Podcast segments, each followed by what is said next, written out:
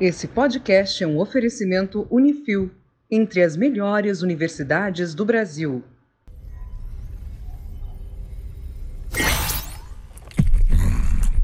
Está ligado? Se eu fiz um acelerador cronológico, eu posso fazer isso. A todos os agentes da. A todos os agentes da Overwatch. Ah, isso não tá bom. Olhem em volta. Alguém precisa fazer alguma coisa. Nós precisamos fazer alguma coisa. Podemos fazer a diferença de novo. O mundo precisa de nós agora. Mais do que nunca. Vocês estão comigo? Eu sou o engenheiro Murilo Braguin e você está ouvindo o podcast do Engenharia Científica. E fazer um podcast com a Blizzard é uma coisa incrível que eu nunca imaginei. Estou emocionado e deve estar rolando uma salva de palmas gigantesca aqui no fundo.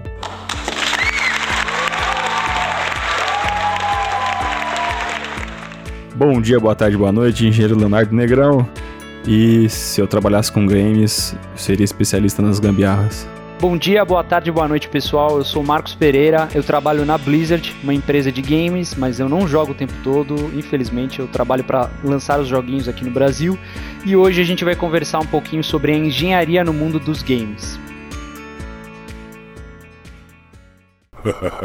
Observe e aprenda. Vou começar da onde eu tô hoje. Aí eu vou fazer rápido, um rápido retrospecto. Mas hoje eu trabalho numa empresa de games é, chamada Blizzard. Ela faz parte de um grupo, na verdade são três empresas juntas, que é a Activision, a Blizzard e a King. Né, e eu trabalho para Blizzard. De forma resumida, né, quem são essas três empresas? Né? São empresas de games, né? são empresas que desenvolvem jogos. A, a Activision já tem mais de 40 anos, né? é uma, uma empresa muito conhecida no setor de games. Ela acho que um dos jogos mais famosos, pelo menos no momento, assim, atualmente, que ela criou, que ela tem, é o Call of Duty. É, mas já fez muitos outros jogos é, super populares, como Guitar Hero, Spyro, é, Crash Bandicoot e por aí vai. A, a, Blizzard, que é a empresa que eu trabalho, ela criou, ela já tem mais de 30 anos. Na verdade, a gente completa 30 anos esse ano.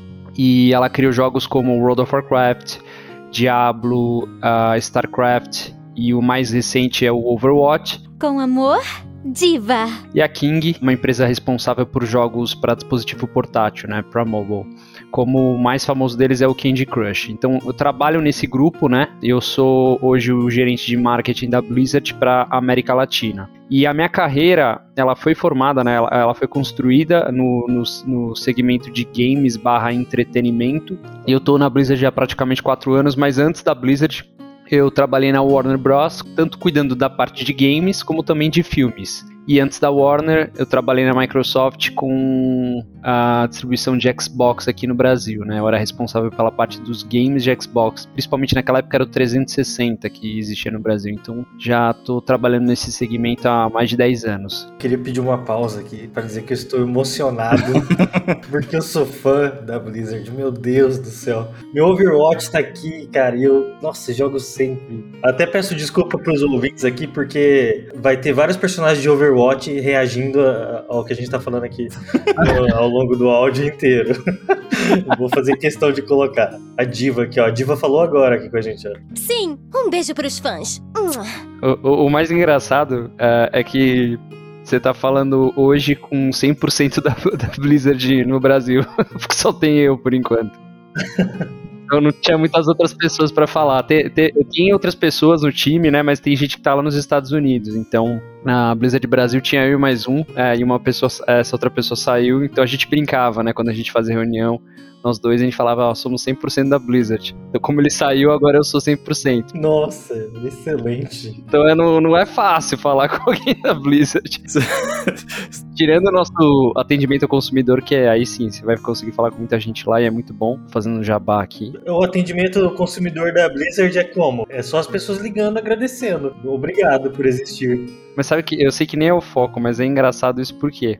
No Brasil, infelizmente, o atendimento ao consumidor é muito ruim, de uma forma geral. Então, a experiência do brasileiro já é negativa. Então, você já espera, você está preparado sempre para o pior. E se você for mal atendido, você vai achar normal. O problema, entre aspas, é quando você é bem atendido. E aí que é isso que acontece com a gente, porque o, o nosso time de, de suporte, né, diferente de muitas empresas aqui no Brasil que terceirizam o suporte, a gente não. A gente tem a equipe dentro da empresa, né, com ferramentas da empresa para atender da melhor forma possível. E é muito importante, né, que o atendimento seja uh, seja bem sucedido, que as pessoas gostem, que é uma forma de retenção. Quando você não trata bem seu consumidor, é fácil de você perder. E é muito mais caro você trazer de volta alguém que você perdeu, uma pessoa que deixou de gostar do seu produto, da sua marca, enfim. Então o atendimento é muito elogiado. E o Brasil, inclusive, é, a América Latina em geral, mas o Brasil, ele tem recordes de, de avaliação extremamente positivas comparando até com outras regiões. Foge da, foge da realidade no Brasil, tá?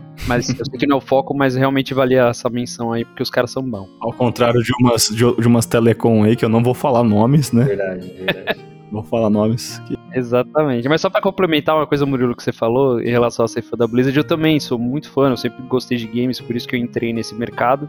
E a Blizzard sempre foi uma empresa que eu tinha uma admiração muito grande, principalmente como gamer. E eu não, até não esperava um dia trabalhar na Blizzard. Eu, era uma coisa tão abstrata para mim que eu não, nunca idealizei isso acontecendo. E quando 2017 a, a porta abriu, eu tentei e consegui é, entrar, mas como gamer também é uma empresa que eu tenho uma puta paixão. Para mim, o StarCraft, inclusive, é um dos jogos que mais é, significa e significou na minha, na minha história como gamer. E, e também, como você falou, Overwatch, né? Putz, eu sou muito fã de Overwatch. Eu sou escritor de fantasia, escrevi um livro que tá aqui na descrição, ouvinte. Se você quiser ir aí acessar os meus links, O Domador Gigantes e a fantasia medieval tem muito de Diablo ali, sabe? Que legal. Muito do, dos movimentos do game. Só não tem gigante só. Não tem gigantes, mas tem monges, tem esse tipo de coisa que eu adoro, cara. Essa fantasia, para mim, é sensacional. Sério, nossa, é inspirador. Diablo, Diablo é, é jogo que você perde. Perde não, né? Você ganha muitas horas de experiência. É, você perde muitas horas de vida, mas na verdade não, né? Você se dedica. É legal, eu gosto também. E tem novidade, depois eu falo no finalzinho aí. Se lembre deste momento.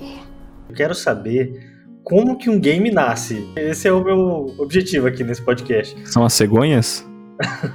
é uma pergunta simples, mas ao mesmo tempo muito difícil, né? Porque, assim, embora tenha uma, uma fórmula, tem existem diversos steps para você criar um produto, mas assim, como um game nasce, isso pode variar caso a caso. Nasce de um livro, por acaso? Tem um livro bom Às vezes, pra indicar, sim. O Domador de Games. Tem um roteiro tudo pronto. Já é um autor interessadíssimo em fazer um game.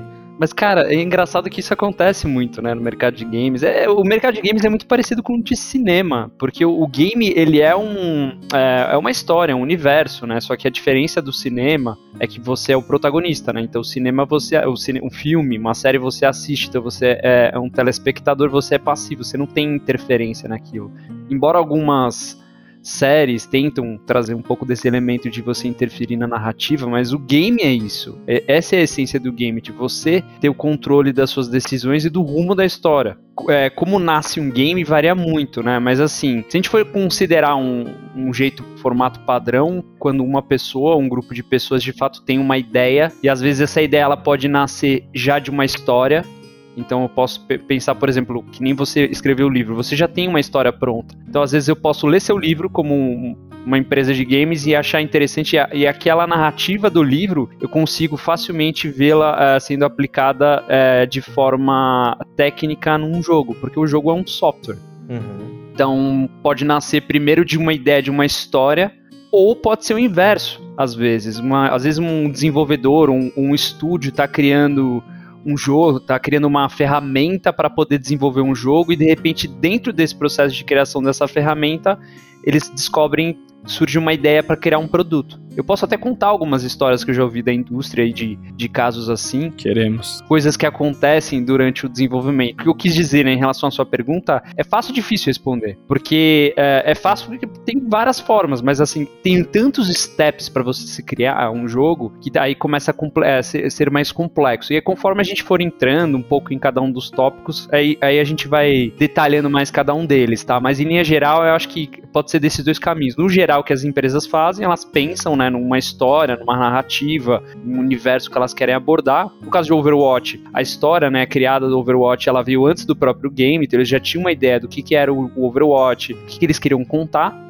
E aí, de fato, eles discutem com a parte técnica, com os desenvolvedores, para como criar aquele universo. E às vezes, é, nesse momento, quando estão discutindo a, a, dentro daquela história como eles vão contar essa história, e esse é o ponto onde eles escolhem qual que é o tipo de jogo que, que vai ser feito. Se eu não me engano, até o, o Overwatch passado ele foi criado, né? Na verdade, ele era um outro projeto que a Blizzard trabalhou por muito tempo, se eu não me engano, chamava Titan. Em algum momento, eu não trabalhava na empresa nessa época, eles decidiram cancelar o projeto. Eles estavam desenvolvendo um jogo chamado Titan que foi cancelado e desse jogo virou Overwatch. Então, o que eu entendo, e aí é uma opinião pessoal, eu não sei realmente o que aconteceu, provavelmente eles estavam seguindo num, num, num caminho de desenvolvimento que talvez em algum ponto eles perceberam que não ia dar certo pro jogo que eles queriam criar. Mas já existia a história um pouco, já existia um pouco do universo, a ideia de criar esse universo de Overwatch. E aí eles mudaram a mecânica, mudaram a forma como o jogo, o jogo foi feito. Então pode variar muito, tá? Mas em linhas gerais eu acho que é assim: é primeiro normalmente se tem uma história, o que, que você quer contar, o que vem essa narra o que, que você quer seguir de narrativa para você começar a desenvolver isso tecnicamente. Você consegue falar quais são as etapas de desenvolvimento? Eu não sou muito técnico, eu posso sim citar algumas, mas provavelmente vão ter muitas outras dentro disso. Uh... Mas mais visão geral mesmo, pra gente ter uma, uma ideia. Vou, vou ser um pouco repetitivo agora, né? Mas assim, primeiro tem a questão da história, a narrativa, né? Então vou pegar um exemplo então de Warcraft. Então criou-se o mundo, né? O universo de Warcraft maravilhoso universo de Warcraft. Exatamente. E aí, a partir daquele momento, todo o time de desenvolvimento, né, que é muito mais composto por pessoas técnicas, né, desenvolvedores, programadores e etc. Existem artistas e tudo mais, mas assim, primeiro tem que entender a parte técnica, como fazer isso acontecer. Então, ter essas reuniões, né, dentro do time de desenvolvimento como um todo, falando um pouco sobre a história e a forma como essa história pode se tornar realidade, tá? Então, assim, para você ter um jogo funcionando acho que um dos pontos mais importantes é você ter uma engine, é, que é um motor gráfico que a gente chama, né? A engine é basicamente a física do jogo e como ele vai funcionar. Por que, que a engine ela é, a, é talvez um elemento mais importante do desenvolvimento de um jogo? Por quê? Hoje, quando você fala de motor gráfico ou de engine um, para você criar um jogo, é, você pode não, se você é um estúdio e cria jogos, você pode criar sua própria engine ou você pode usar engines que já existam. Como, por exemplo, acho que as duas mais populares hoje é a, Unreal Engine, da Epic Games, a que faz o Fortnite, e tem uma outra é, engine que se chama Unity 3D, se não me engano. Uh, e a, a Unity, é, ela é até uma, uma engine open, open source e eu acho que ela é gratuita até. Existem, eu acho que licenças pagas e tudo mais, mas eu acho que você consegue para um desenvolvedor pequeno, uh, um estúdio, às vezes para uma pessoa só é possível trabalhar com, com essa engine para para poder desenvolver o jogo. Então acho que esse é um ponto muito importante do processo de desenvolvimento de um jogo, porque a partir do momento que você define criar um jogo, dependendo do jogo, você tem que escolher criar sua própria engine, seu, seu próprio motor gráfico, ou usar um motor gráfico que já, já, já exista. E, e, ao usar, por exemplo, quando você usa um motor gráfico já existente, como o da, da, da Epic Games, o Unreal Engine, você paga por isso. Então existe um investimento também. É um trade-off, né? Você não tem que gastar tempo e recurso e equipamento e time para desenvolver a sua própria engine, mas em contrapartida você paga para um outro fornecedor que já tem isso pronto e ele tem essa ferramenta para você, tá? O que, que a engine ela serve principalmente, né? Ela é o motor gráfico como é, é para você ver o jogo como ele vai funcionar. Então, a física do jogo, a, a, gravidade, o vento, a forma como os objetos se comportam, como a água se comporta, tudo que a gente vê hoje no, no mundo real, é, a iluminação, a projeção das sombras, então tudo que você hoje vê no mundo real é, é o que a engine tenta reproduzir e é muito caro. Além de caro, exaustivo e demanda muito tempo você criar uma engine, principalmente aquelas engines, aqueles motores gráficos que são extremamente uh, versáteis e complexos, né? Então eu acho hoje, inclusive, que a da, a da, Epic Games é uma das mais promissoras. Eles até revelaram recentemente a Unreal Engine 5. Quando você assiste o tech demo, que eles demonstrando a engine, é fantástico. Assim, é uma coisa que beira, já tá talvez até ultrapassando o realismo de tão real que é. Você até você olha assim, cara, tá tão bonito isso que não é real, mas de tão bonito que tá o negócio. Então, quando você chega nesse ponto da engine, né, você independente se você está contratando uma engine que já existe ou se você está desenvolvendo a sua própria engine, a partir daí, né, você já tendo esse motor gráfico, aí você parte de fato para o desenvolvimento. E aí é um mix de diversos times trabalhando, né? Ainda existe fortemente um time de, de, de programadores, né, para adaptar, porque ele não pega a engine pronta e usa do jeito que ela tá. Cada empresa, né, cada estúdio, né, cada time de desenvolvimento adapta aquela ferramenta, aquela, aquele motor gráfico para sua própria necessidade. Então ela, a, a engine né, costuma ser muito versátil. Você vai, às vezes é capaz que você veja jogos totalmente diferentes trabalhando com a mesma engine você não vai, você como jogador, você não vai perceber e falar, olha, essa engine é tal, é aquela tal engine. Pode até ser que um expert consiga notar, mas a forma de trabalhar, você consegue ser tão versátil e hoje os times de desenvolvimento conseguem mudar tanto que eles conseguem deixar o jogo dele totalmente diferente de um outro jogo. Pensando aqui, né, você tem tipo então uma uma base já definida já para onde começar. Tem, você tem que ter essa essa engine para poder trabalhar em cima. Sim, e, e normalmente e, e, o que acontece hoje, essas empresas que possuem esse modelo de negócio de licenciar a engine, o motor gráfico, como a própria Epic Games, eles têm um time gigantesco trabalhando para aprimorar essa ferramenta, porque é uma linha de receita para eles, né? A, partir do momento que empresas vão lá e pagam para ter acesso a essa ferramenta, eles ganham dinheiro pra caramba. É mais ou menos como um AutoCAD da vida, é mais ou menos como, como um, um Photoshop. Então você paga a licença para Adobe, é o que a Epic Games hoje também ganha muito dinheiro é com isso. Inclusive, até comentei com o Léo umas outras vezes, a própria engine da Epic Games hoje já tá tão promissora, já tá tão avançada que ela tá sendo usada hoje para desenvolvimento de filmes e séries. Caramba. A gente pode até falar sobre isso depois também, que é um outro desmembramento, né? Então hoje é muito complexo é, para um programador ou para um time de programadores com, conseguir replicar por exemplo, os efeitos da gravidade é, em objetos caindo e a forma como esses objetos vão se deformar, né, a partir do momento que existe um impacto de um, desse objeto com outro elemento. Tendo também, por exemplo, uma, o, o, vento, a influência de um vento sobre esse objeto caindo e deslocando esse objeto para uma, uma outra região, a densidade dos materiais, então materiais com densidades diferentes, então, por exemplo, rocha né, e pedra, que são mais duras, e você pega, por exemplo, um sofá. Olha a engenharia aparecendo aí, gente. Exatamente. É, é, é por isso isso que tem o um nome, é o, é o motor gráfico, né? A engine é, é de engenharia, é uma engenharia é, de computador, é uma engenharia técnica de desenvolvimento. Ah, agora eu entendi! Agora eu saquei! Mas quando você vê ela sendo aplicada, são números, é cálculo, é tudo engenharia. Para quem curte, é, para quem é engenheiro, eu que não sou engenheiro, eu, eu acho.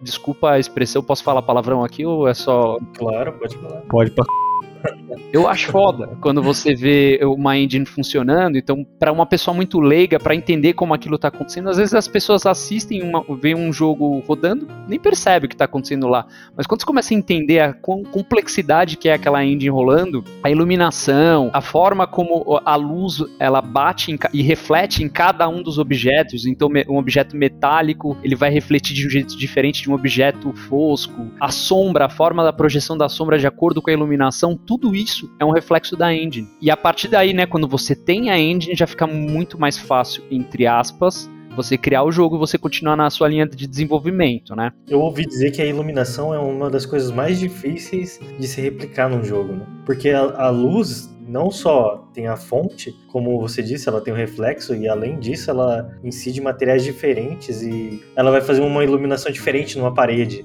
Exatamente. Do que ela bater no espelho e o espelho refletir na parede. É, exatamente o que você está falando. A, a, iluminação, a luz, ela é uma das coisas mais complexas, mas na verdade, pelo que eu me recordo, até o mais complexo hoje são os reflexos. Ah.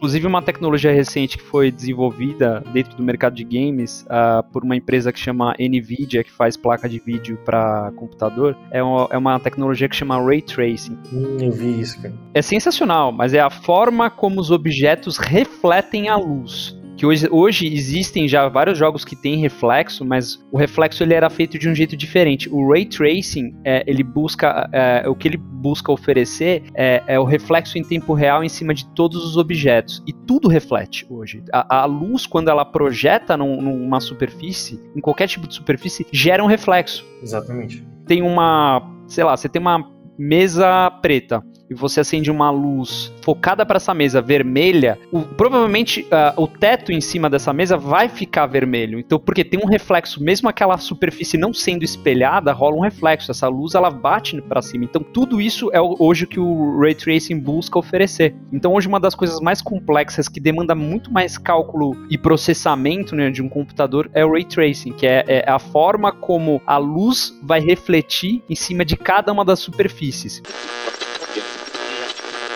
nem todos os jogos usam a tecnologia RTX, né? O que acontece? Tudo que cria sombra né, iluminação, todos os reflexos de luz e sombra, etc., são vêm diretamente dos pontos de luz. Olha que bacana! Mas com a Global Illumination, por exemplo, a luz que está batendo nessa mesa vai bater na mesa e vai iluminar também, sabe? O reflexo da luz na mesa ah, vai iluminar o ambiente. Olha esses raios de luz! Olha só esses raios de luz! Olha esses raios de luz! Também, a parada muito maneira. São coisas muito sutis, mas que fazem fazer diferença na nossa percepção de mundo, né?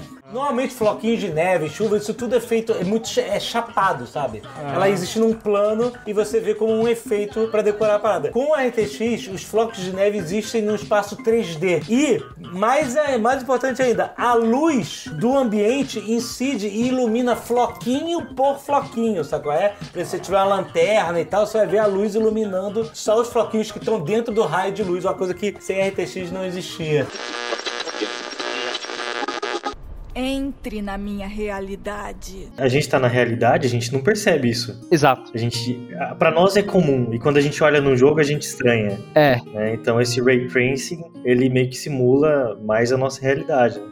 Exatamente. Só que como que um, hoje funciona um jogo, né? Quando na verdade não é um jogo, mas a imagem projetada num computador, numa tela, na verdade quando você vê uma imagem em movimento lá, é uma sequência de imagens, né, bem rápidas que são mostradas para você numa velocidade muito rápida e dá a sensação de movimento, mas na verdade é isso que a gente chama de quadros por segundo, né? Então quando você vê, por exemplo, no FIFA o jogador chutar a bola, como o nosso olho tem uma limitação, a gente percebe, se eu não me engano, passado já ouvi que era em torno de 25 quadros por segundo, mas eu acho que isso é um pouco vai um pouco mais além. Mas a questão é que a gente tem uma percepção limitada de quadros por segundo. Quando a gente passa essa barreira, aí você tem essa fluidez de movimento, que você acha que aquele movimento é 100% fluido, mas se você pegar uma câmera, aquelas câmeras de slow motion, você consegue ver cada quadro sendo montado. E por que, que eu tô falando isso? Porque no caso de um jogo, todas as imagens, né? Então vamos supor um jogo que você tem 60 quadros por segundo. Então em um segundo, 60 vezes o seu, o seu computador, o seu videogame precisou criar uma imagem nova renderizada em tempo real para pôr essa imagem para você absorver essa informação, só que ele faz isso 60 vezes por segundo. E a cada segundo, ele processa aquela imagem que você está vendo, todos os polígonos que estão lá, a sombra, a luz, a cor, o vento. Então, imagina isso acontecendo em tempo real, né? São 60 quadros por segundo ou mais. Hoje tem jogos que passam disso, né? Se você tem um computador muito bom, você pode chegar a 200 quadros por segundo. Mas é, é muito cálculo, é, demanda muito esforço computacional para fazer um jogo acontecer. Por isso que não é barato hoje montar um computador ou ter um videogame topo de linha. Os quadros por segundo, quando eles são muito altos e a gente não está acostumado a ver tanta coisa, por exemplo, em 60 quadros por segundo, dá aquela impressão de que tá tudo meio um pouquinho aceleradinho, sabe? É Dá. tipo assistir novela, novela da Globo, se eu não me engano, é, é gravada em 60 quadros. Fica meio acelerado, parece que as pessoas estão fazendo um movimento muito mais rápido. É. Mas não, é porque o nosso olho não tá acostumado a ver aquilo. É, normalmente o cinema, se eu não me engano, tem 24, 24 quadros por segundo. A TV convencional também não chegava a 30. Hoje as TVs têm 60 Hz. Né? Normalmente uma TV tem 60 Hz, que acaba sendo 60 quadros por segundo. Só que agora tá surgindo uma nova geração de TVs e, disposi e, e dispositivos, né? É, telas que estão chegando em 120 principalmente TV e monitor de computador já vai até 240 ou até mais. Mas só voltando então na questão do desenvolvimento, né? A gente falou bastante da engine, que para mim eu acho que a engine é o mais importante hoje para você criar um jogo. Mas a partir dali, né, quando você tem a engine, você já sabe mais ou menos o jogo que você quer fazer. Então, por exemplo, quero fazer um jogo assim como Overwatch, um, um jogo de tiro em 3D. E a partir dali, aí de fato, várias equipes, né, dentro do time de desenvolvimento se reúnem, né? Então tem tanto o pessoal técnico que vai programar para que os personagens eles tenham a movimentação do jeito que eles querem. Existe o, o time dos artistas, né? A, a, o pessoal de arte que, que se desdobra em diversos é, segmentos diferentes. por exemplo, tem o pessoal de arte que faz o desenho dos personagens, né? Character design. Tem o pessoal de arte que faz o desenho dos, das fases, né? Do level design. Tem o personagem que tem profissionais que fazem é, o desenvolvimento de, da, das batalhas com o chefe, sabe? Das mecânicas, como a forma, a forma como as batalhas vão acontecer. Então isso só dentro da parte dos artistas, né? E aí dentro da parte de desenvolvimento mesmo, o pessoal de programação, eles fazem toda a adaptação daquela engine, né, para replicar aquilo que eles querem. Então, por exemplo, existe sempre uma conversa entre todos os times, né? Quando alguém chega numa reunião de desenvolvimento e fala, ah, eu quero colocar um robô gigante de 300 metros, e aí o time de desenvolvimento mais técnico vai avaliar se aquilo é viável ou não, né? Porque quando você cria muita complexidade de elementos na cena que vai acontecer, né? Então, se você põe cinco robôs desse numa cena gigantesca, provavelmente o jogo vai ser um jogo mais pesado, porque ele vai demandar mais recurso do, do computador para poder criar aquela cena, né? Então é sempre uma batalha ali entre os times, né? Tanto o time criativo, é o pessoal de arte, o pessoal de narrativa que tem as ideias, apresenta isso pro time técnico, principalmente os developers, né? Os programadores, para saber se aquilo é viável ou não. Então sempre é um cabo de força, né? Eles vão puxando para lá e para cá para tentar chegar num consenso do que é viável para que o jogo seja entregue dentro do prazo, né? Que existe, né? Que a empresa entende que é viável para lançar aquele produto e vai, ter, vai sendo um, um, uma corda puxa para cá e uma corda e, e puxa para lá. Além disso, também tem o, o, equipes, né, responsável pela parte de áudio, né? Aí quando eu falo áudio, som, existe, existem diversos tipos, né? Então tem o pessoal que cria as trilhas sonoras, que cria música, tem o pessoal que, que cria, por exemplo, uh, o sound effects. Então quando você dá um tiro com uma arma, então existem pessoas específicas. Isso é muito parecido com os filmes também, né? Principalmente filmes de animação. É, existem pessoas que vão capturar esses áudios, esses sons para poder trazer isso para o jogo e replicar isso dentro do jogo. O cara vai atirar num stand de tiro para poder pegar? Vai, vai. Essas coisas assim? Exatamente. Então, às vezes, eles vão no stand de tiro, que é... Vou dar um exemplo, no Call of Duty. Eles vão em um stand de tiro, pegam tudo quanto é tipo de arma, eles costumam pegar as armas reais. Então, se você vai jogar hoje no Call of Duty com uma, uma AK-47, o tiro que você escuta lá foi feito com uma AK-47. Então, eles vão num lugar, eles atiram com a arma de diversas formas, com diversos momentos, para capturar esse áudio, para levar para edição, e aí, claro, eles vão trabalhando. E aí, esse áudio, eles atiram em circunstâncias diferentes. Então, por exemplo, quando você está jogando um jogo de tiro e você está dentro de um lugar fechado, o som que existe daquela arma atirando num ambiente fechado é diferente num ambiente aberto. Então eles fazem essa captura de áudio também em momentos diferentes. Então, num lugar aberto, num lugar fechado, o barulho da, da do tiro uh, numa árvore, no chão, enfim. Então, tudo isso é feito. Tudo que você vê num jogo foi feito por alguém. Alguém foi lá e e foi atrás daquele som, então a música que você está ouvindo, alguém criou. Se não for, claro, uma música já existente, né? Movimentação, isso é incrível. Então, por exemplo, a captura de movimentos. Quando você vê um personagem num jogo correndo, aquele movimento do personagem correndo foi feita uma captura de movimento. Isso acontece muito também no cinema. Então eles vão para um estúdio, né, um estúdio de captura, né? Aí tem aquele pessoal que usa aquelas roupas cheias de sensores, e eles vão replicando as cenas. Aquele fundo verde bonito. É, na verdade nem tem fundo verde isso, porque é, é, é só captura. Então eles têm somente os sensores é, para pegar o movimento e aí eles geram um arquivo, né, com essa movimentação. E aí o time de desenvolvimento que vai trabalhar na engine recebe esses arquivos e eles vão adaptando, às vezes vão ajustando, mas ele tem uma movimentação realista porque é feito em cima de uma pessoa de verdade fazendo aquela cena. Isso me lembra do jogo lá Mortal Kombat, lá no Nintendo. Nossa. Que eles usaram pessoas reais, vestidas, fantasiadas, fazendo aqueles movimentos. Eles foram tirando fotos de posições diferentes e ali você vê, quando você joga, o que você vê é uma sequência rápida dessas fotos passando na sua tela. Mas é exatamente isso. Mortal Kombat foi feito assim. E aí o, o jogo, ele tenta fazer isso, só que de uma forma mais digital, seria isso. O cara programa para poder montar aquela imagem ali naquele momento. É isso.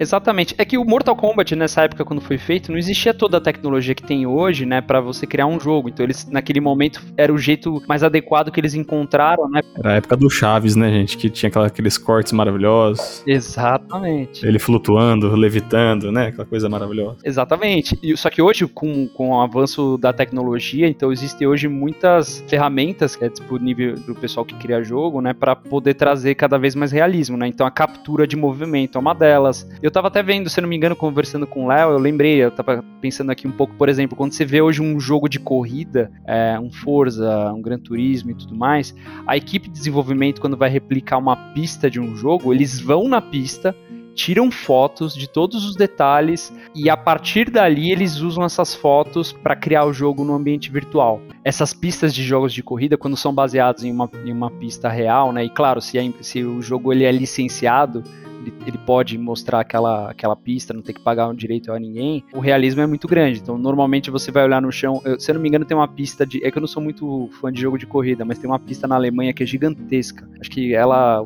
é uma pista até que tem uma opção que é um circuito e uma outra que é uma, é uma, é uma pista que é de começo e fim. Só que esse começo e fim sem circuito, você não passa pelo mesmo lugar mais de uma vez. Se não me engano, são 24 quilômetros. Mas eu lembro quando eu joguei um, jogo de corrida que mostrava essa pista, e aí eles mostravam, por exemplo, as marcas que tem na pista hoje, né? Inclusive uns textos escritos assim no chão existem na pista do jogo. Então o time vai lá, tira foto, vai com um drone e tudo mais para capturar imagens para poder de fato recriar esse, esse mapa, né, essa pista dentro do, do mundo virtual. A gente até falou disso num dos podcasts anteriores sobre a Catedral de Notre Dame que foi replicada no Assassin's Creed e foi fidedigna. Até que depois, quando ela pegou fogo, eles usaram esses arquivos da replicação para reconstituí-la em alguns pontos. Sim. Isso aí dá para fazer um paralelo com o pessoal que faz projeto lá, o Benazzi, que ele faz a nuvem de pontos com drones, coisas assim. Os caras devem, devem levantar essa, essas informações para depois jogar, colocar dentro do, do jogo, né? É um escaneamento real indo para um banco de dados virtual 3D daquilo ali que foi visto. Esse é a nuvem de pontos. Não, e com, com, certeza eles fizeram um scan da, da catedral, pelo menos da frente, com alguma ferramenta, não foi só foto, porque para você replicar a, todos os, os elementos, principalmente a, a, o 3D, né, a profundidade, catedral normalmente tem muito detalhe, então para você fazer isso manualmente, fidedigno, né, uma coisa muito próxima do real, daria trabalho, então com certeza eles devem ter usado ferramentas que, que ajudaram na captura, né, dessa, desses detalhes, né, hoje quando, quando por exemplo, time de produto, um time de desenvolvimento faz captura de rosto, eles usam ferramentas é, que escaneiam o rosto e todo o volume, né? Toda a percepção de profundidade. Então, o nariz, eles, eles conseguem ter essa noção. E isso hoje é feito muito mais rapidamente. Eles já projetam isso para o computador e, e, no computador as pessoas, os desenvolvedores conseguem editar. Impressionante o que existe hoje de caracterização de personagem. É perfeito, é real o negócio. Eu jogo para vencer. Mas isso aí cria uma, tipo, uma barreira, né? Uma barreira de novas empresas, coisas assim. Se aventurar num, num mundo desse tá tão desenvolvido, não deve ser tão simples, né, Marcos? Depende, porque eu acho, eu até vejo de um jeito diferente, porque no passado é, era meio inacessível você conseguir desenvolver um jogo, porque você não tinha acesso às ferramentas. Então, no passado era muito mais comum as grandes empresas de games criarem os jogos, né? Então a Nintendo, Sega, a própria Activision, a Blizzard, porque de fato você precisava ter um time, precisava ter um investimento considerável. O que acontece hoje é, é para um jogo ser bom, ele não precisa necessariamente ser complexo. Um jogo, o que eu digo complexo é um jogo muito elaborado tecnicamente. Existem grandes jogos é, sendo feitos às vezes por um time extremamente pequeno e às vezes até por uma pessoa. É, tem um caso recente de um jogo que se tornou um sucesso e tecnicamente ele foi super simples de, de ser feito, que é o, o Among Us. O Among Us, se eu não me engano, o estúdio tinham três pessoas só. Então, tecnicamente, ele é super simples. O grande trunfo do, do Among Us é a mecânica. Porque o jogo nada mais, nada menos do que uma mecânica, né? É, é, você tem objetivos. Então, no, no Mario, né, o seu objetivo é salvar a princesa, né? Só que até lá você vai correndo por fases, né? Uma fa é, por fases 2D, né? Então ele não é um jogo com profundidade, você vai para esquerda ou para direita, no Super Mario do Nintendo, principalmente, né? Que eu tô falando. E você vai correndo para lá, pula em cima da, da, da tartaruga, enfim, pega power-up, cogumelo e só. Mas assim, são cálculos matemáticos que estão rolando lá para replicar cada tipo de ação. Então é, é, o que a gente fala de programação que é o, é o if. Então o se cai em cima da tartaruga, nesse ponto vai para o casco da tartaruga vai para direita, vai para esquerda. Então são cálculos matemáticos que estão acontecendo lá. É sempre que são condicionais, são condições. Nossa, é um fluxograma gigantesco então, imagino. Exatamente. Eu tô, eu tô imaginando a linha de programação do, desses jogos complexos, tá ligado? Deve ser uma coisa linda. É, se algo acontecer, né, a resposta é sim, vai para um lado. Exatamente. Se for não, vai para outro. E daí vai, vai indo. Só que se for não, pode ser outra coisa que pode ser sim e não também. Exato, é isso aí. é absurdo. É por isso que eu não, nunca pensei em ir para essa área porque eu acho que eu não tenho cabeça para lidar com esse tipo de situação, mas é, é, exatamente isso. Quando você vai lá no Excel, tem que fazer um if. No Excel eu já apanho, imagina para fazer num jogo. você fazer tantos, tantas condicionais, né? Mas é isso. Então o, o jogo, hoje grandes jogos e o que está acontecendo é a, as ferramentas de desenvolvimento estão se popularizando. Então hoje qualquer pessoa com conhecimento claro consegue criar um jogo, né? E grandes jogos estão surgindo de, de pessoas eh, desconhecidas. Isso está dando chance hoje para muita gente é, criar jogos ex excepcionais. E se eu, se eu não me engano, inclusive 2019 é, existe uma premiação de games todo ano que é o Video Games Awards é, eu acho que um dos jogos que quase ganhou o melhor jogo do, do ano, mas ganhou de, em diversas outras categorias, é, foi um jogo indie, né? Que é um jogo independente, chama Disco Elysium. É sensacional esse jogo. Mas enfim, é, é, o jogo é reprodução de arte, mas tudo por trás de um jogo existe muita engenharia e muita matemática, porque sem isso os jogos não existiriam. Nunca ouvi falar desse jogo. Vale a pena depois dar uma olhadinha. Você, você é um gamer fake, Murilo. Não, eu sou um gamer raiz gosta de coisa com profundidade. Overcooked não, não é gamer, tá? É, Overcooked, eu tava jogando esse fim de semana. Mas tem uma outra coisa, Murilo, que eu queria falar, Léo. Hoje o processo né, de criação de jogos e desenvolvimento, principalmente dos jogos mais complexos, um Assassin's Creed, um Overwatch, um Call of Duty, ele leva anos, né? É um projeto. É, é um projeto. É um projeto que tem diversas etapas. Então lançar um jogo é um gerenciamento de um projeto gigantesco com diversas etapas, né? Então, principalmente, e a gente só tá falando aqui da parte de desenvolvimento, né? Tem a parte de publicação, é, mas isso para um, deixa para outro papo. Mas a parte de desenvolvimento ela toma muito tempo. Então tem, tem jogo, inclusive tem história de jogos que ficaram em desenvolvimento 10 anos ou mais. Cyberpunk 2077. Cyberpunk acho que ficou 6 anos ou 7 anos em desenvolvimento. Ele ia sair em 2077 mesmo. Podia, né? Se eles ajustassem o jogo até lá. Podia se lançasse um jogo bom. Poderia é. ser 2077, não poderia Treta, vai começar treta. Marcos é, gosta tá, de Cyberpunk? É, mas eu achei mais. Eu tava expectativa, mas achei mais ou menos. Mas, mas dá muito trabalho lançar um jogo. Corre o risco da empresa começar a desenvolver o jogo. E aí, tipo, sei lá, a tecnologia muda, evolui demais e, tipo, tem que abandonar alguma coisa assim. Corre. O que eu acho que aconteceu com o Cyberpunk foi um pouco disso, né? Ele, ele foi, começou a ser desenvolvido por uma geração de consoles e, e aí o, que, o problema do Cyberpunk é que ele não roda muito bem no PlayStation 4 e no Xbox One. Ele roda melhor em PC, mas vai rodar melhor também no Xbox novo e no PlayStation 5. Só que quando eles começaram a desenvolver, os consoles disponíveis naquele momento era PlayStation 4 e Xbox One. Talvez naquele início eles achavam que eles iam terminar a tempo de lançar para esses consoles. Só que o que aconteceu? Conforme o jogo foi evoluindo, eles quiseram colocar mais elementos, o jogo ficou muito pesado e aí no meu ponto de vista, eles deveriam ter focado nas plataformas novas, nos consoles novos, porque eles conseguiriam rodar melhor. Então talvez o erro ali foi querer manter o jogo nas, nos consoles antigos. E aí, onde, onde eles tiveram mais problema foram nesses consoles. É quase uma parte mais comercial, né? Exato. Ah, é. Isso aí é o acionista da empresa falando: olha, a gente tem que lançar agora. O cara de vendas. O cara de vendas. Isso acontece muito, Marcos, de alguém superior, um diretor, é, agilizar o processo ou sei lá, mudar alguma coisa no desenvolvimento no meio do caminho, inesperadamente. É normal, assim, de outras empresas. Eu já vi, assim, fora da Blizzard, empresa lançando um jogo quebrado, um jogo que. Sim. Eu acho que até o Cyberpunk é um exemplo assim, mas já vi coisas absurdas. Aquele jogo Anthem. É, da, da Electronic Arts Anthem, exatamente. Eu cheguei a jogar o beta do, do jogo, gostei e tal, mas o beta era o jogo finalizado. Ridículo. olha, que jogo o jogo é bem feito, inclusive, assim, a parte gráfica e tal, mas em termos de jogabilidade não vai para lugar nenhum. Não, exatamente. Para o jogador mesmo ficar interessado no game, ele tem que ter uma mecânica de recompensa muito boa. Eu tô jogando um jogo atual que eu não deveria ter começado, porque ele toma muito meu tempo, que é o Magic the Gathering. Ah, eu sei. A arena do Magic. E é um sistema de recompensa que você ganha uma carta todo jogo, sabe? É, isso são as mecânicas. Então, e aí eu fico alucinado, querendo todas as cartas agora, entendeu?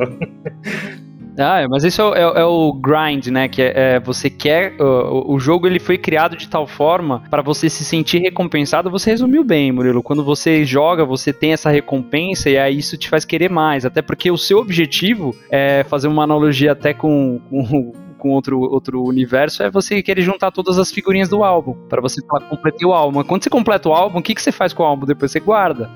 Dificilmente você vai ficar olhando como você tava olhando todo dia, ou comprando figurinha, enfim. Então, depois você dá uma, uma encostada.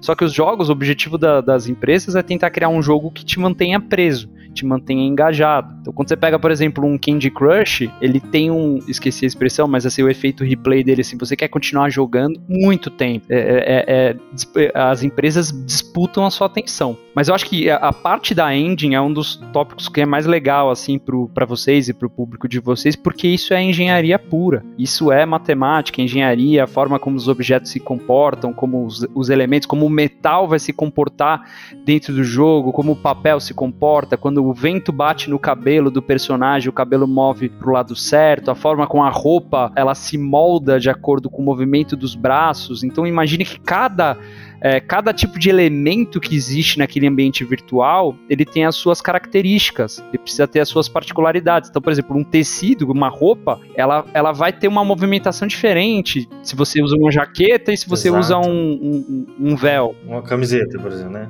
Uma camiseta, né? Até tava vendo um podcast e uma designer que trabalhou no filme, era um filme, né? Não era um jogo, mas eu acho que é, é mais ou menos a mesma linha, do, da Moana, e que ela era especialista em e ela era focada em trabalhar com tapeçaria, estampas e tecido. Ela ficou trabalhando só nisso no filme todo. Sim, exatamente. Eu estou com uma dúvida. Manda. Se eu comprar uma engine hoje, vamos dizer que eu sou milionário, né? Tenho dinheiro aqui pra caramba. Como é que ela chega em casa? Ou ela não chega ainda em casa? Como assim? É alguma coisa física? É, um, é uma linha de. É, é um negócio de programação?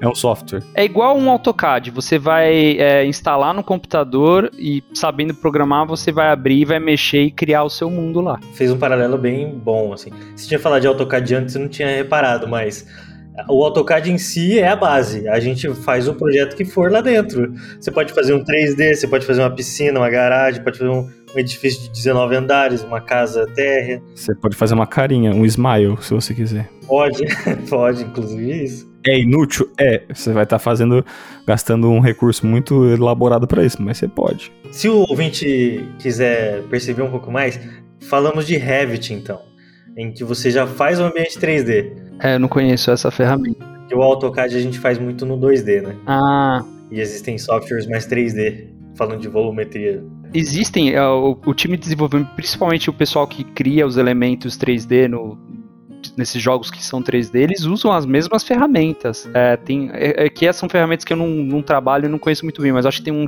uma que chama Maya, que acho que é para também criação de model, modelos 3D.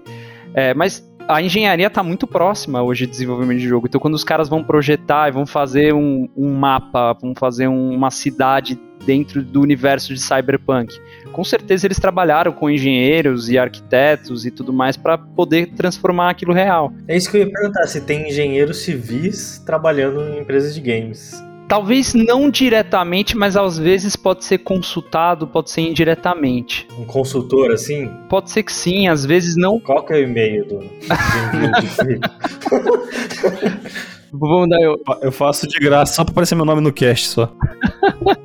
Vou passar o e-mail. Mas para mim eu acho que assim a engine é, é talvez vocês podem até abordar num outro podcast, num outro episódio só sobre engines de jogos, porque é, para quem curte engenharia e tudo mais, tudo isso que, que vocês falam, que é o dia a dia de vocês, é, é o que acontece na engine. A engine é um lugar para vocês testarem o, o, as estruturas e tudo mais. Então, vou dar um exemplo, assim, coisas são muito complexas hoje no universo de game, é, cenários destrutivos. Então, por exemplo, você tem um prédio e aquele prédio vai ser um elemento que o jogador consegue interagir a ponto de detonar e destruir o prédio e aquela, aquele prédio vira abaixo. Isso é muito complexo, porque existe demanda muito cálculo, muita matemática por trás e não é qualquer computador ou qualquer dispositivo que consegue simular uma, uma situação dessa, né? Normalmente, quando você joga um jogo onde tem destroços, então Vou citar o exemplo, vai de um prédio, uma casa que cai, ou um carro quando você bate e amassa o capô, tudo isso já é meio que pré-programado. Então existem níveis de impacto no carro, né? Se você bate na velocidade digital, ele, em tal ponto do carro, o efeito que vai acontecer lá já está pré-programado. O complexo hoje é você ter um cenário destrutivo totalmente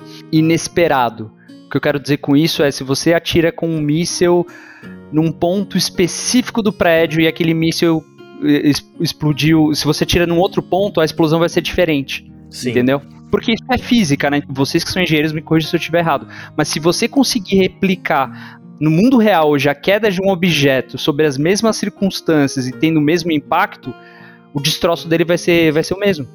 Porque é, é, é matemática é, é pura. Se você conseguir derrubar um copo no chão, no mesmo lugar, na mesma velocidade, do mesmo jeito, no mesmo tipo de piso, a, a, a, os destroços que vão voar, eles vão fazer o mesmo movimento. E hoje o que acontece nos games é assim, só que às vezes você atira no prédio do lado direito, ele cai de um jeito, você atira no prédio do lado esquerdo, ele cai de um jeito. Porque é muito complicado ter vários tipos de prédios sendo calculados e, ca e caindo de formas diferentes. Mas onde que está evoluindo hoje no, muito nos jogos é sobre o efeito da física em destruição de cenários. Então tem casos muito legais hoje de você ver uh, o cenário sendo destruído de forma sempre única e autêntica e nunca repetida. E isso é uma coisa que vai evoluir daqui em diante também. Eu vejo que até os games como Battlefield, algumas propagandas que eles fazem junto dos desenvolvedores, um dos trunfos que eles falam é isso: olha, vocês vão ter desastres naturais que são perfeitos como seriam na realidade, causando uma influência nos objetos, nas edificações, nas embarcações e veículos, como é na realidade. Então você vai ter uma experiência ultra mega virtual real, sabe? Sim, exatamente.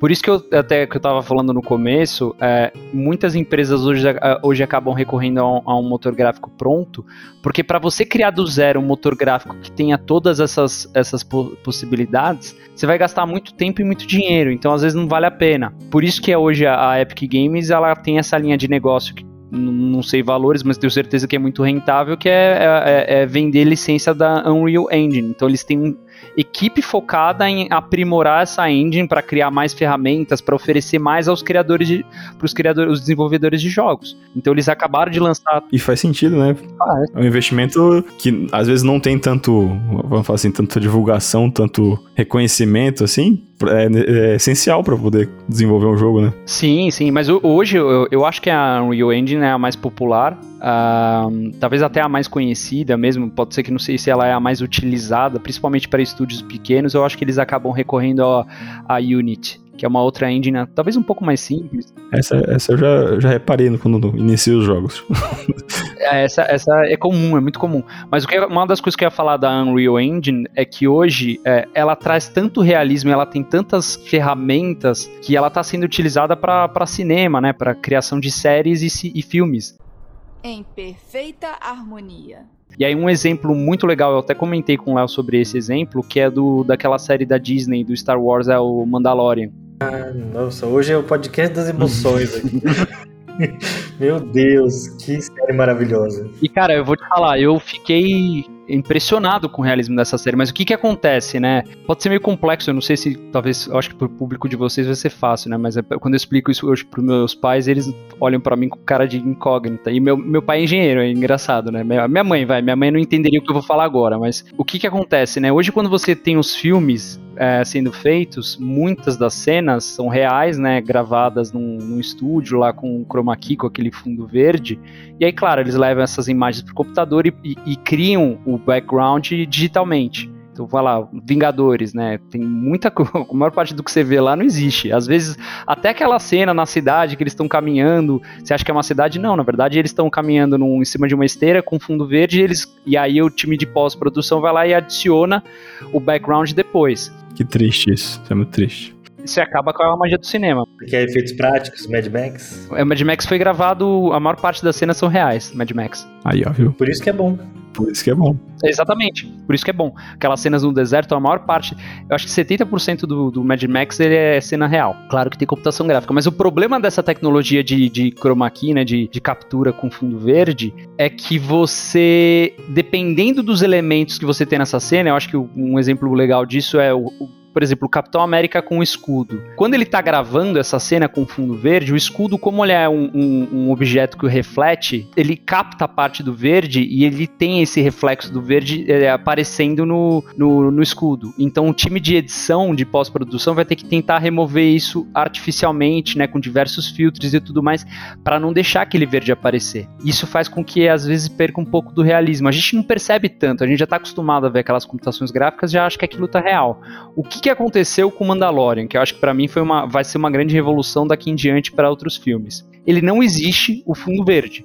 Ele não tem o fundo verde como a maior parte dos filmes. O que, que eles têm? Eles têm um painel de LED 180 graus curvo. Eu vi isso. É muito legal. O que eles estão fazendo ali é basicamente o seguinte: esse painel de LED ele tem uma qualidade de, de imagem absurdamente foda. É muito real. As imagens que estão sendo mostradas lá são as imagens que no filme do Vingadores foram colocadas depois que eles gravaram a cena. No caso do, do Mandalorian, a cena está sendo gravada já com a imagem de fundo existente. O que, que acontece ali, na verdade, é como ali é uma tela gigantesca de 180 graus curva e o que tá rolando lá, essa imagem que tá sendo que é de, que, que aparece de fundo, ela tá sendo gerada pela Unreal Engine, que pelo motor gráfico da Epic Games. O que, que acontece ali é tudo que você tá vendo lá, ele tá sendo renderizado naquele exato momento. Então assim, aquela, se você vê a cena do Mandalorian, você vê, por exemplo, uma pedra no fundo, aquela pedra que tá lá, ela tá sendo renderizada. Lembra que eu tava citando o exemplo dos quadros por segundo, 60 quadros por segundo.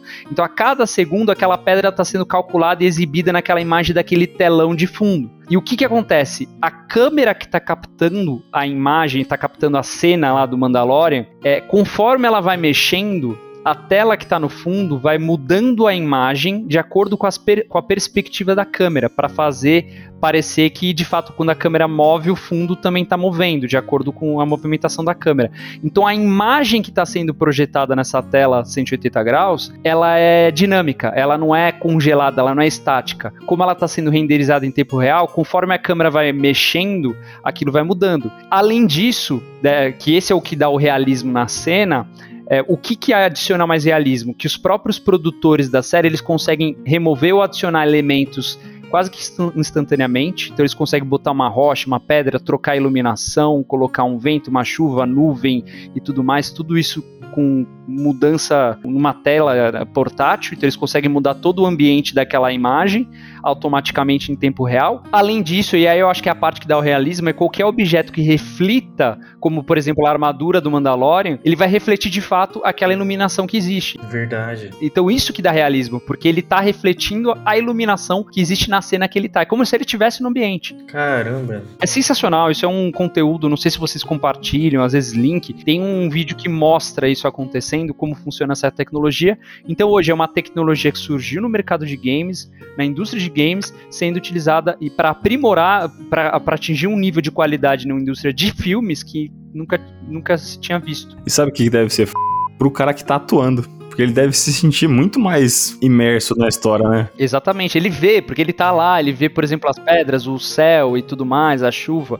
Então dá também mais imersão pro próprio ator. Eu vi que o Zack Snyder utilizou essa tecnologia nesse novo filme dele, o Army of the Dead. Já assisti, já. Ele deu uma entrevista pro Jovem Nerd e lá no Jovem Nerd a entrevista foi com esse fundo. E é impressionante, parecia que ele estava realmente no cenário do filme. Nossa. Sabe? Com, parecia realmente um, uma cidade destruída atrás dele. Exatamente. Se não mostrassem o além tela, sabe, além da tela ali, parecia que ele estava realmente lá. Exatamente. O Mandalorian eu acho que é uma das primeiras séries, eu não sei se foi a primeira, que usou também essa tecnologia, mas é uma tecnologia que foi criada no mundo dos games. Então olha a história, né, do que aconteceu. A indústria de games existiu, já existia há muito tempo, e aí eles foram aprimorando o desenvolvimento dos jogos. Uma empresa foi lá e criou uma engine que se popularizou e ela focou boa parte dos esforços dela em aprimorar essa engine, que é a Unreal Engine. E hoje essa engine lá tá tão, tão popular e tão robusta, uma ferramenta tão versátil que o cinema tá usando. Então hoje virou uma ferramenta para o cinema poder, o cinema, série, enfim, conteúdo audiovisual utilizar essa ferramenta para criar, dar mais realismo ainda para as produções que eles estão fazendo. É, um dos exemplos que eles mostraram era uma propaganda de moto.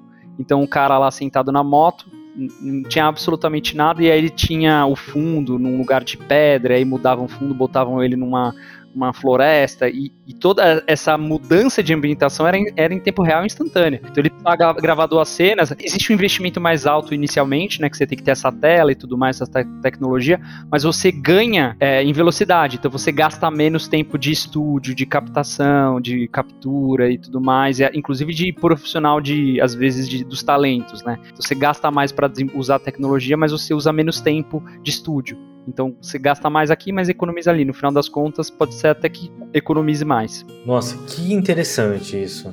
Saber que tudo está conectado de certa forma, os games, com os filmes, com a engenharia, com, com tudo, né? É, tem, tem jogos hoje. É, o jogo é, trabalha muito em cima de engenharia. Né? Tinha um jogo, tô tentando lembrar o nome, que eu vou falar como que é o jogo, talvez vocês lembrem, talvez vocês jogaram ou não, mas era basicamente tinham dois personagens no mapa, você tinha que.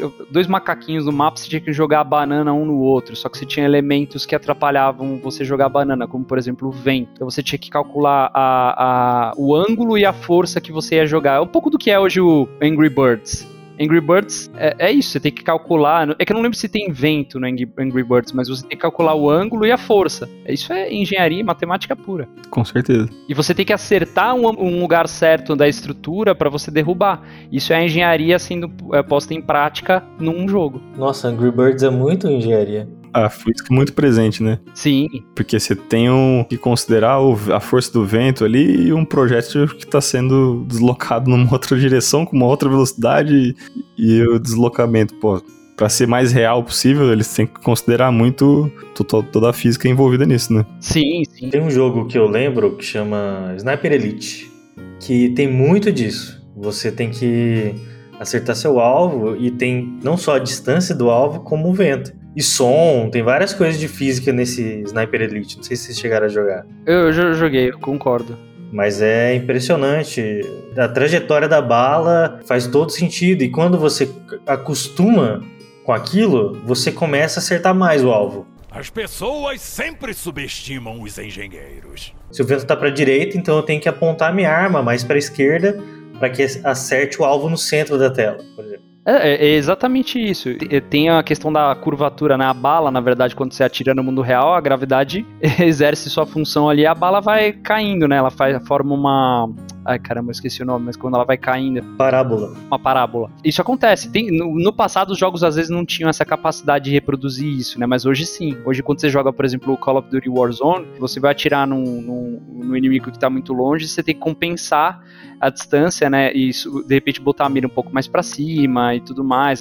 Cada arma e, às vezes não só a arma, né? Mas as armas você escolhe, você pode escolher balas diferentes. E cada arma, cada bala tem um comportamento diferente. Imagina que tudo isso são cálculos matemáticos que estão por trás para representar isso no, no, jogo quando você jogar. Só que você nem percebe, você só joga. E eu acho que é isso que a gente gosta. A gente que é gamer quer o desafio, quer o negócio mais real possível.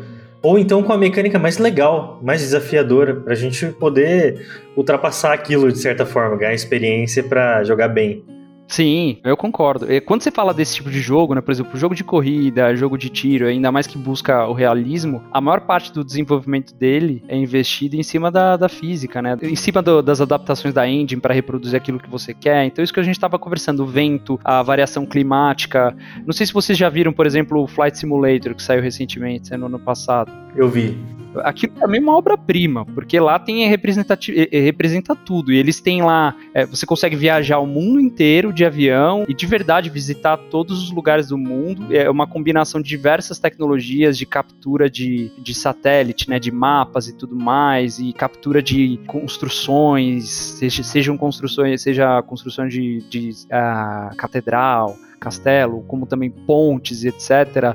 Uh, até mesmo é, montanhas, tudo está sendo representado lá.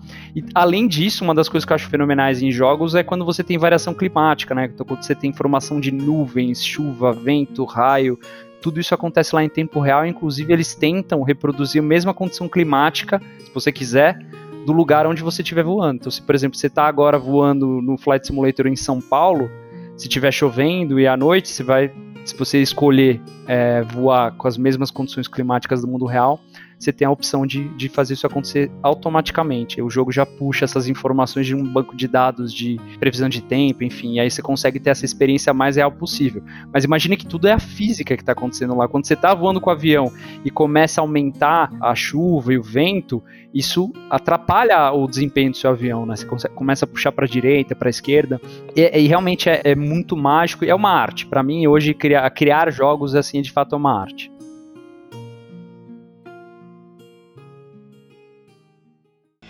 A gente está aqui no Engenharia Científica de portas abertas para todo mundo que quiser falar com a gente, para todos os empresários que estão ouvindo. Se quiser entrar em contato com a gente agora, manda mensagem no nosso Instagram, no nosso WhatsApp, vai no nosso site, tem lá os nossos contatos.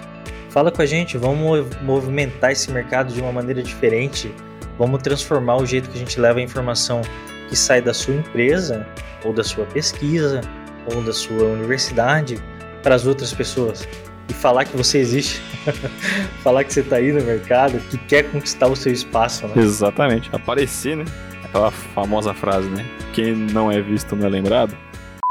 Eu fico pensando quanto meu notebook aqui com meu Core 7 consegue rodar.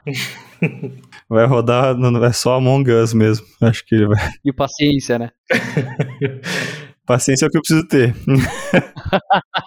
para conseguir rodar outro jogo, né? É, tem uma outra coisa que eu ia falar, é, que eu lembrei agora, é, que eu estava explicando um pouco da, quando as, os, os, times estão criando suas próprias engines, né? Que isso também dá muito trabalho e é comum. Tem muita empresa que faz sua própria, o seu próprio motor gráfico. É, teve um jogo que saiu para Xbox 360 que é o chama Alan Wake. Eu adorava esse jogo. O jogo é muito bom também, viu? E esse jogo, ele tinha uma, Uh, uma das coisas que acontecia no jogo, né? Eu não vou entrar muito no detalhe do jogo, mas é que você enfrentava umas forças meio que sobrenaturais que jogavam, inclusive, quando você estava enfrentando essas forças, elas jogavam objetos em você. E eu, uma vez eu assisti uma entrevista do cara que criou esse jogo, né? O, o Red lá do estúdio, e ele falou que isso é, é, esse comportamento né, da, que existe no jogo final, onde essa força, essa, essa entidade sobrenatural jogava os objetos no, no seu personagem, isso na verdade era um bug na engine que eles não conseguiam arrumar. Então, era, um, uma falha que existia na, no motor gráfico que eles estavam tentando arrumar, eles não conseguiam, os, os, objetos eram jogados em cima do personagem, e aí eles resolveram adaptar isso e virou uma ferramenta, virou, na verdade, um recurso. E uma das coisas mais legais do jogo, depois que eu joguei e vi que eu descobri que isso nasceu de um bug, nasceu de uma falha né, dessa programação, eu achei barato. Eles olharam e falaram, pô, vamos trazer isso, ficou tão legal, vamos transformar isso no elemento do jogo. Nossa, incrível. Não sabia disso. Se a vida te dá limões, você faz limonada. Uma limonada. Exatamente. Caramba, que, que massa, né? Quanta coisa deve acontecer assim por bugs mesmo? Sei lá, naturalmente o pessoal fala, nossa, nem tinha pensado nisso, né? Você sabe o nome disso, né, Murilo? Qual que é o nome disso? Gambiarra? Seria gambiarra. Mas o, o, o Marcos, o que, que, é o bug em si? O bug é um erro na programação? É algo que não deveria acontecer? É uma falha né, no código do jogo que, que permite, de repente, é, na verdade, que acontece alguma coisa que não deveria acontecer. Então, por exemplo, é, é muito comum bug é, hoje, não só em jogo, né, mas em qualquer software. Por isso que até hoje os jogos têm muita atualização, né? Hoje é comum. Então, você compra o jogo, o, o Cyberpunk, né, eles vão lançar atualização. No passado não existia, né? Você lançava o jogo, se ele tivesse ruim, era recall. Tinha, a empresa tinha que fazer recall, então não, vai, não valeria a pena. Mas o bug é uma falha é, que, que às vezes pode até impossibilitar o jogador de, de seguir de, de, continuar é, no progresso do game. Só que existe, existem dois termos, né? Tem o bug e tem o glitch, que acaba sendo é, é, quase a mesma coisa. É uma falha, mas o glitch ele é uma falha que pode te dar uma certa vantagem, principalmente se você está jogando contra outros jogadores. Então, o glitch, ele é uma falha no jogo que pode, de repente... Uma trapaça. É, uma trapaça. É você atirar através da parede e acertar alguém do outro lado. É, eu vou dar um exemplo no Call of Duty Warzone. No ano passado, é, os jogadores descobriram um glitch que o, existe um elemento de cura né, no jogo. Então, quando você toma tiro, você vai lá e usa um, usa um item para se curar. E só que você só tem uma vez, até a, a, a, não ser que você ache outro no mapa. Então, você não achou outro e usou o que você tinha, acabou. Você não tem mais. E aí, o, em uma das atualizações que lançaram do jogo, um, os jogadores descobriram um glitch, que era uma falha ali no código, e aí eles conseguiam ficar usando esse, esse item para ficar recuperando vida sem parar. E aí eles quebraram o jogo, de certa forma, entendeu? Então ele é um bug que ele foi utilizado pro bem do, de um jogador só, só que aí ele, ele, ele se desiguala, né? Ele acaba não sendo competitivo, né? Acaba não sendo justo. Mas o bug em si, a, a essência dele é uma falha que, no geral, prejudica o desempenho. Ele pode até não atrapalhar 100%. Então é muito comum hoje você joga um jogo Assassin's Creed. Se você jogou Assassin's Creed, bugs você encontrou com certeza. O problema é se o bug impossibilita você de seguir na história ou, ou, salvar o jogo. Então, às vezes, tem bugs que você não consegue salvar o jogo. Aí você desliga o jogo, quando você vai voltar, você começa do zero. Então é muito comum, mas é um erro de programação. Desculpa, mas vou ter que dar no pé. It ends here.